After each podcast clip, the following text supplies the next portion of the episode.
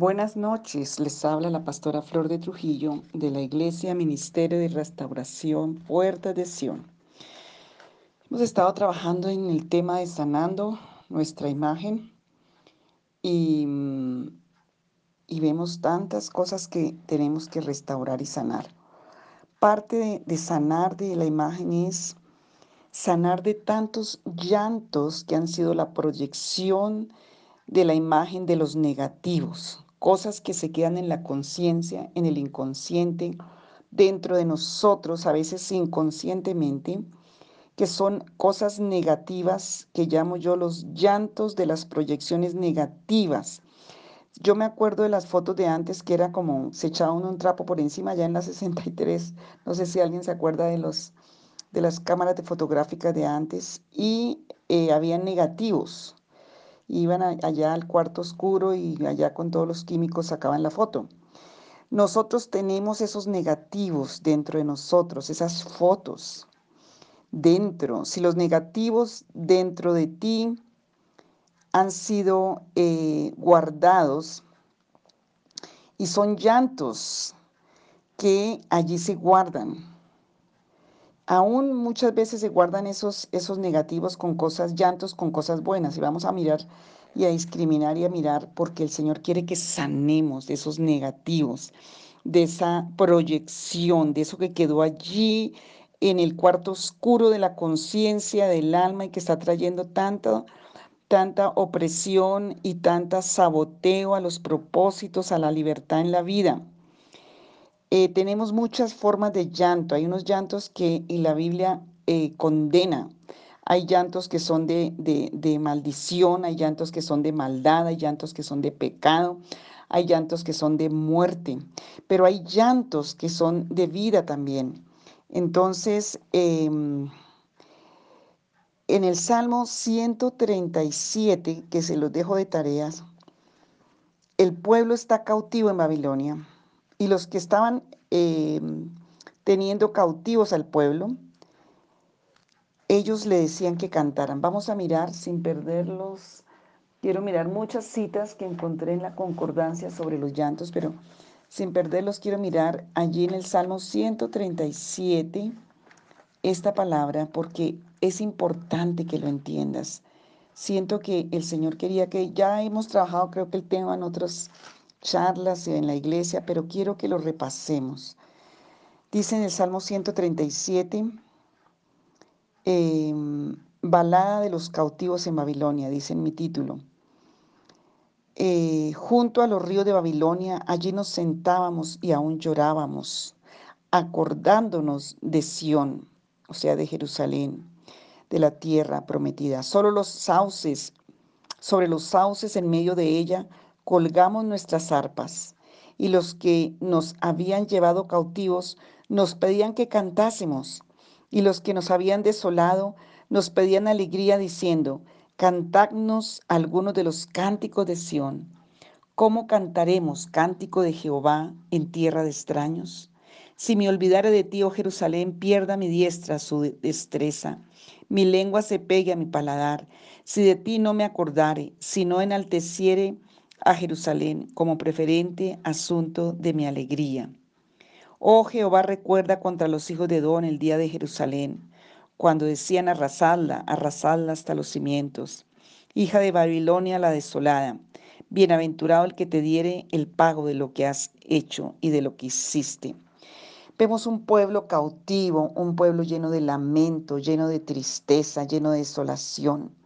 Los sauces aquí tienen que ver con la depresión, con la tristeza.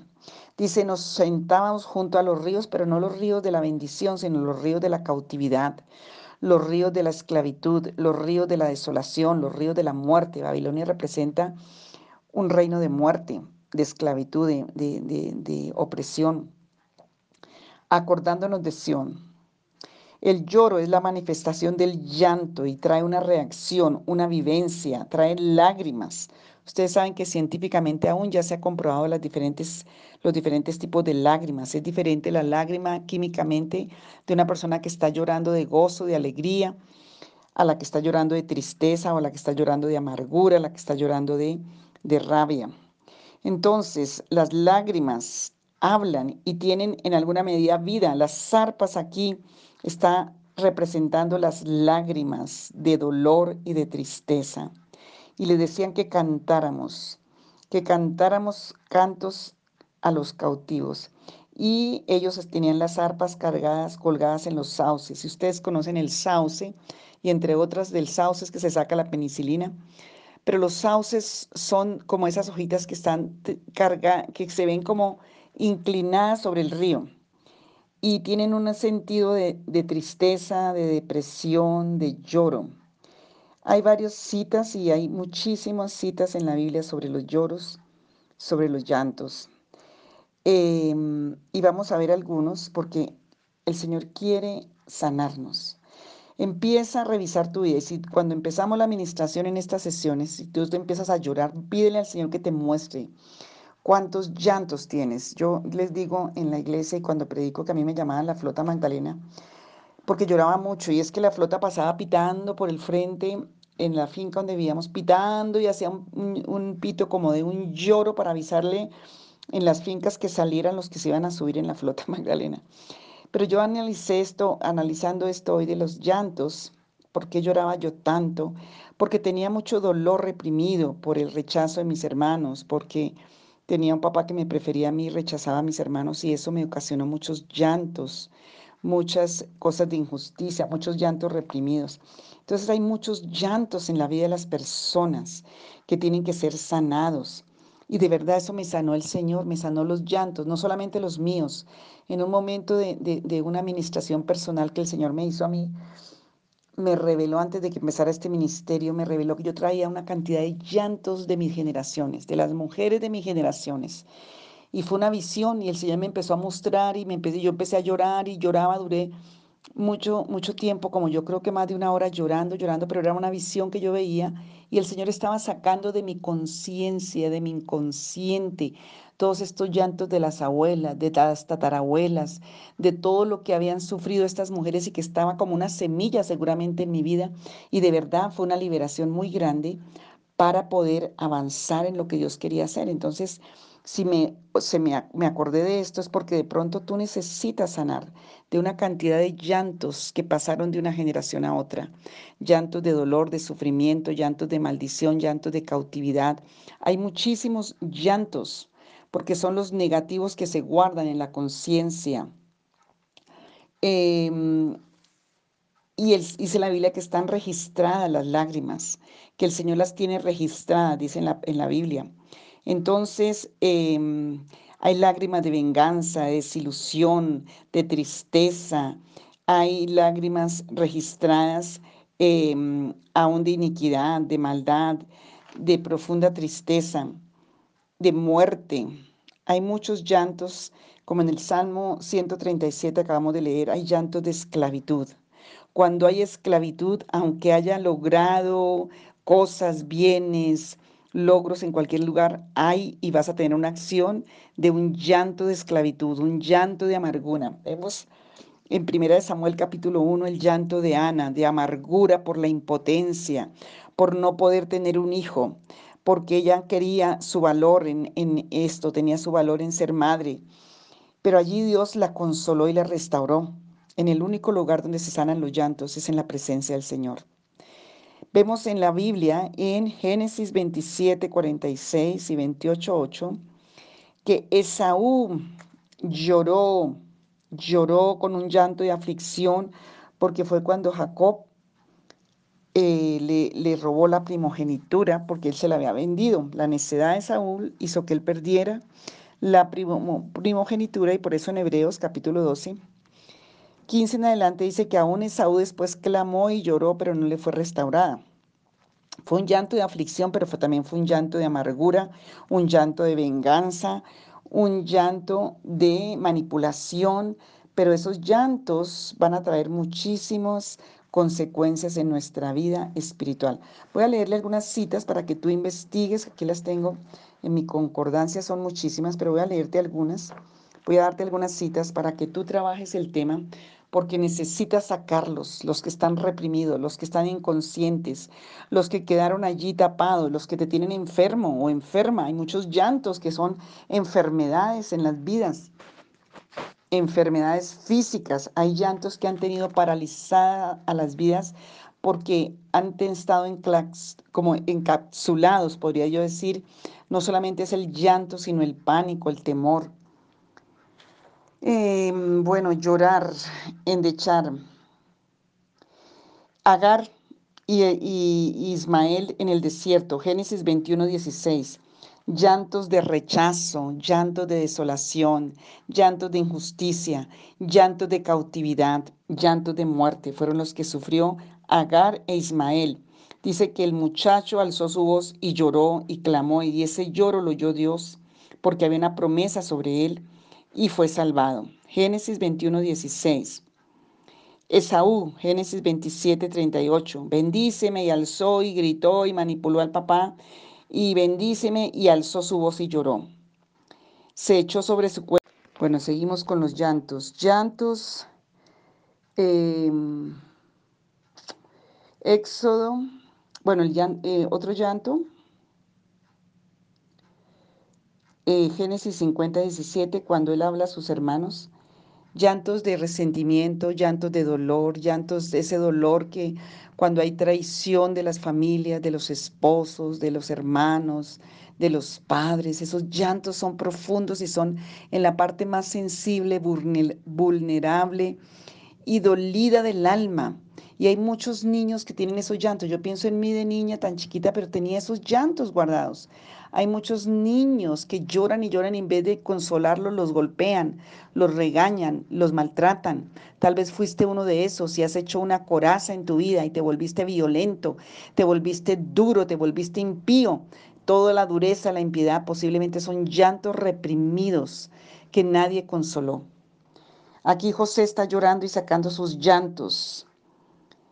Em, Éxodo 2.6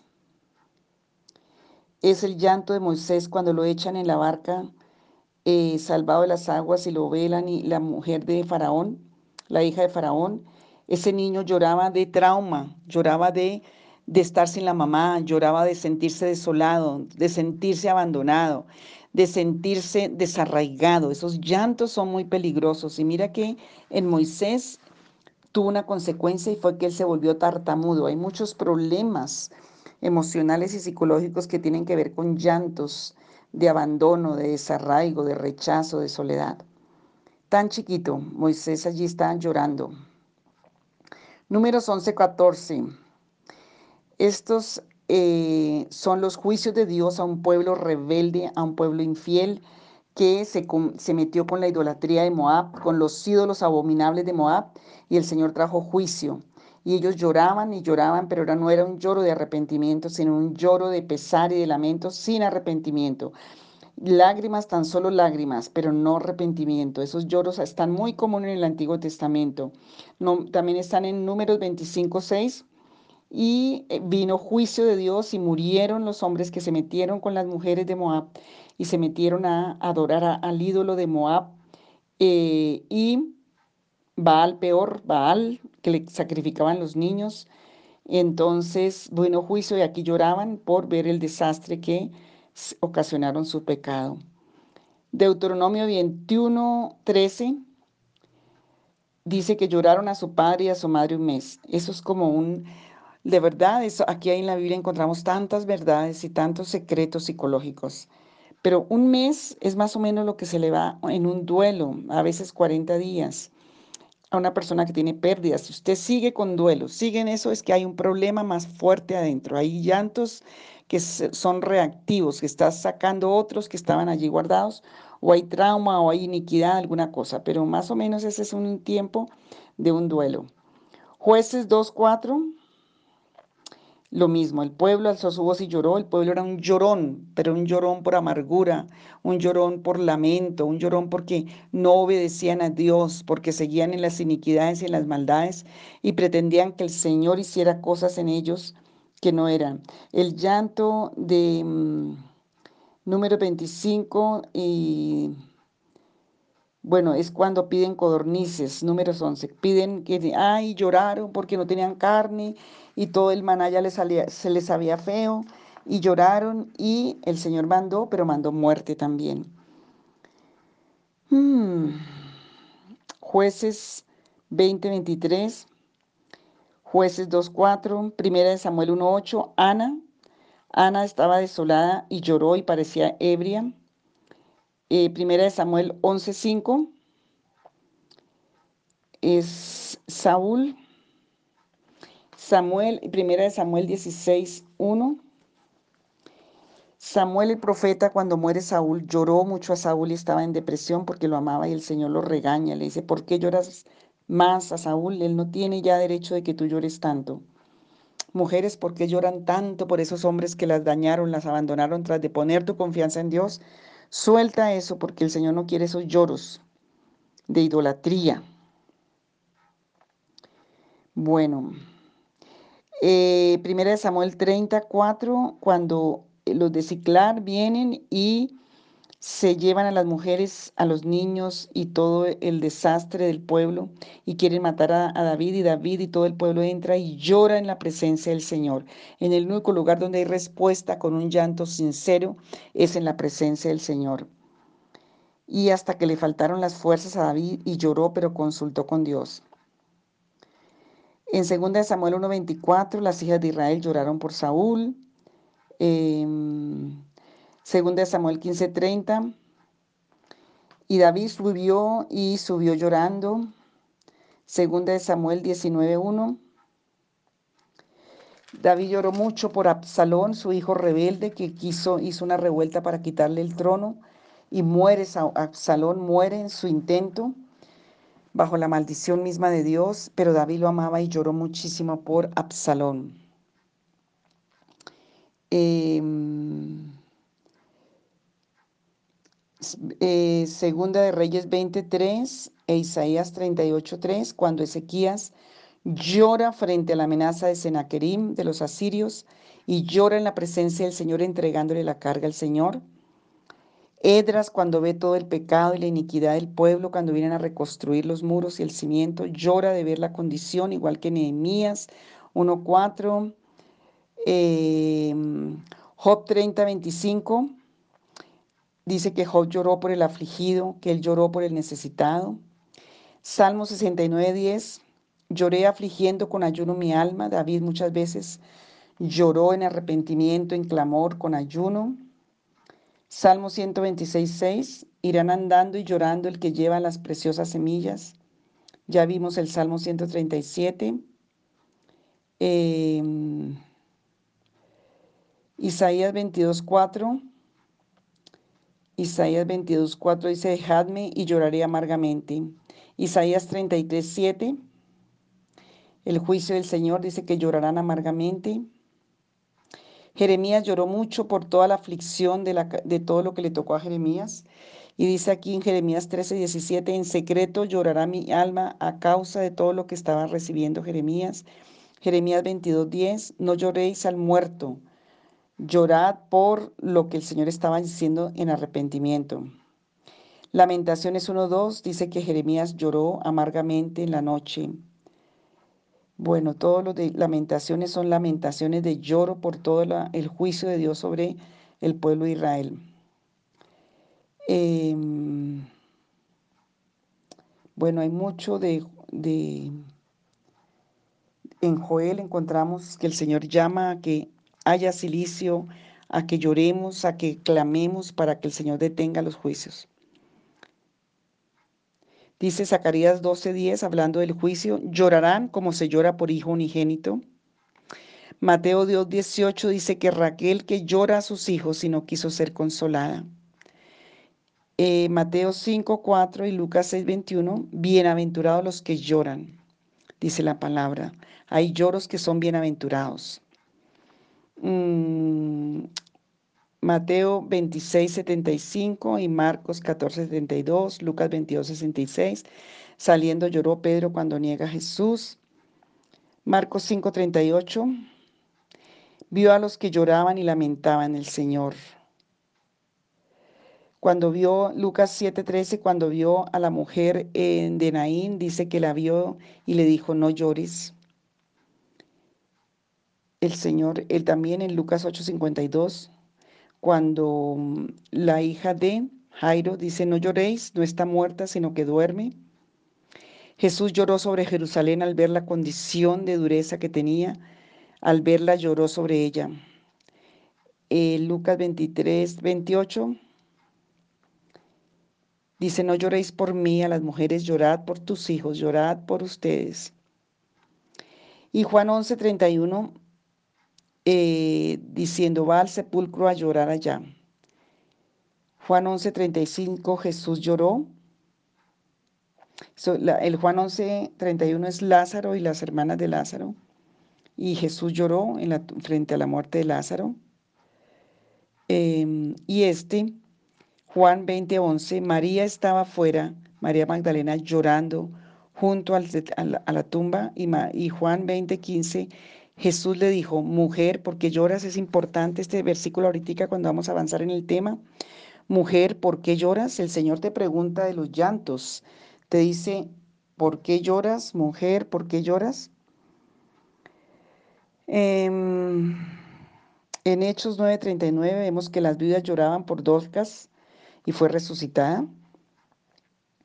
Romanos 12:15 nos dice, gozaos eh, con los que se gozan, llorad con los que lloran. Bueno. Santiago 5.1 dice, llorad y aullad por las miserias que os vendrán en el juicio. Juan, Apocalipsis 5.4, Juan lloraba desconsolado porque no había quien rompiera los sellos del libro. Y eh, Apocalipsis 18.9 dice que llorarán por Jerusalén, porque, eh, ¿por qué? Por Babilonia, perdón, por Babilonia, por todos los juicios de Dios. Entonces vemos que la Biblia está llena de, de pasajes que hablan de la de los llantos. Entonces, hay llantos que están trayendo consecuencias a la vida de las personas. El Salmo 23 dice que en la presencia de mis angustiadores, angustiadores son los que hacen llorar, los que están trayendo angustia a las vidas. Mm, la promesa del Señor es que el Señor nos consuela. Em, entonces, hay muchos llantos y hay muchos desajustes por los llantos reprimidos. No todas, pero muchas gastritis son llantos eh, almacenados. Salmo 42, 3 dice que de día y de noche su pan era lágrimas. Y si tú comes y mucho de la lactancia que hacen las mamás con tristeza, con dolor, con llanto, va a pasar al bebé y ya le está dando a comer llanto de dolor. Salmo 42, 3, las lágrimas que pueden traer muchos problemas. Si comes el pan de dolores, que dice la palabra, pues tu, vida se va a enfermar en las partes de todo lo que es el aparato digestivo. Eh, todo lo que es afrenta, trabaja en los que tienen problemas del intestino, problemas del colon, porque son afrentas y llantos reprimidos también. Pregúntele al Señor. No todos, pero muchos pueden estar afectados allí. Entonces, em, llantos guardados. ¿Cuántos llantos reprimidos? Como les decía, al niño en vez de consolarlo le dan más juguete. Entonces esos llantos se reprimen y se vuelven amargura. Y esa amargura enferma, produce cortisol, destruye las membranas, daña el cuerpo. Entonces, si tienes que ir al Señor y pedir que te dé revelación, el Señor te va a sanar. Em, muchas personas, sí, con llantos reprimidos. Entonces, em, eh, viven y comen la amargura, las cosas agrias, amargas, tanto alcoholismo, dice allí en, el Proverbios 31.6 que los, las, em, las bebidas amargas son para los que están tristes en el alma. Entonces muchos llantos reprimidos. Toca sacar las cosas reprimidas para que no te carcoman. Muchas personas por esos llantos se han endurecido, se han cerrado y mucho de esa reacción puede estar en las entrañas, en los riñones. Se vuelven insensibles, se vuelven duros. Em, es interesante, muchas más mujeres sufren del aparato digestivo, del aparato reproductor ovarios, todo esto, porque muchas de las emociones se meten allí para dañar. En los hombres mucho más en los riñones, porque allí hay muchos llantos reprimidos y cosas endurecidas. Mm, se pueden secar todos los sentimientos que no se manifiestan, se cierran y allí pueden ocasionar muchas, muchas consecuencias. Em, a los pulmones también. Humedad a los huesos. Muchos llantos de soledad se meten a los huesos. Muchas personas sufren de todos los problemas de huesos, pueden ser llantos de aflicción, llantos de soledad, reumatismo, eh, muchas personas en la soledad, por ejemplo, la edad madura, cuando se van los hijos, cuando se quedan solos, se enferman mucho de los huesos. Si tienes ojo, tienes que venir al Señor para que el Señor te sane, te libere, te llene. El Salmo 35 dice, y mis huesos dirán, ¿quién como tú, oh Jehová, que libras al afligido del más fuerte que él? Porque los huesos hablan. Entonces, la aflicción, la soledad, toda esa humedad en los huesos tiene que salir. Eh, tiene que ser sanada. Muchas lágrimas, muchos problemas de ojos aún en niños, tiene que ver con llantos también. Bueno, hay hasta enfermedades graves en los ojos que tienen que ver con llantos. Personas que vieron tanto trauma de los padres, peleas, contiendas. Hay personas que quedan sordas por no inconscientemente reprimiendo todo lo que oyeron del maltrato y del abuso, pero también los que vieron se cierran los conductos lagrimales. Salmo 56, 8. Vamos a ver qué dice, no lo tengo aquí registrado, escrito, pero lo voy a buscar. Salmo 56, 8. Vamos a ver qué dice el Salmo 56, 8. Entonces espero que mientras voy hablando en este audio, tú vas buscando y ubicando, que le pidas al Espíritu Santo que te revele. Salmo 56, 8. Mis huidas tú has contado. Pon mis lágrimas en tu redoma. ¿No están ellas en tu libro? O sea que el Señor las tiene registradas. Mis huidas tú has contado, mis lágrimas están en tu, en tu redoma, en algo que el Señor tiene para guardarlas. O sea que tienen allí que em, están guardadas. Muchos problemas. Eh, mucha tristeza, mucha aflicción, trauma, puede tener llantos reprimidos en tu vida y en tu cuerpo. Acuérdate que el cuerpo es el estuche del alma y del espíritu. Entonces el enemigo sabe que si nos aflige y nos hace llorar, entonces eh, él tiene un punto para desequilibrar la vida del ser humano. Salmo 34, 4 al 6. Vamos a mirar ese Salmo 34, lo amo mucho porque tiene tantas verdades profundas porque nos libra de la aflicción. Es un salmo que tiene muchas promesas para nosotros. Salmo 34 em, dice así, 4 y 5.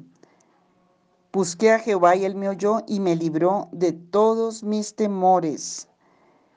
Este pobre clamó y le oyó Jehová y lo libró de todas sus angustias. Los que miraron a él fueron alumbrados y sus rostros no fueron avergonzados. Hay lágrimas de vergüenza, hay lágrimas de temor, hay lágrimas de angustia y el enemigo quiere venir a oprimirnos. Em, y debemos tener el punto de equilibrio. Hay llantos que están reprimidos, como angustia, como el desgaste, y todo eso desgasta, desgasta nuestra vida y em, eh, tenemos que trabajar en eso. Dios tiene un registro de todos esos llantos, como vimos en el Salmo 56.8, porque aún los cabellos están contados. Mm, y entonces nuestro mundo y nuestra vida no está ajena a Dios. Buscar a Dios es encontrarme a mí mismo, es encontrar la sanidad. Dios cuida también mi organismo, porque yo soy templo del Espíritu Santo, dice la palabra.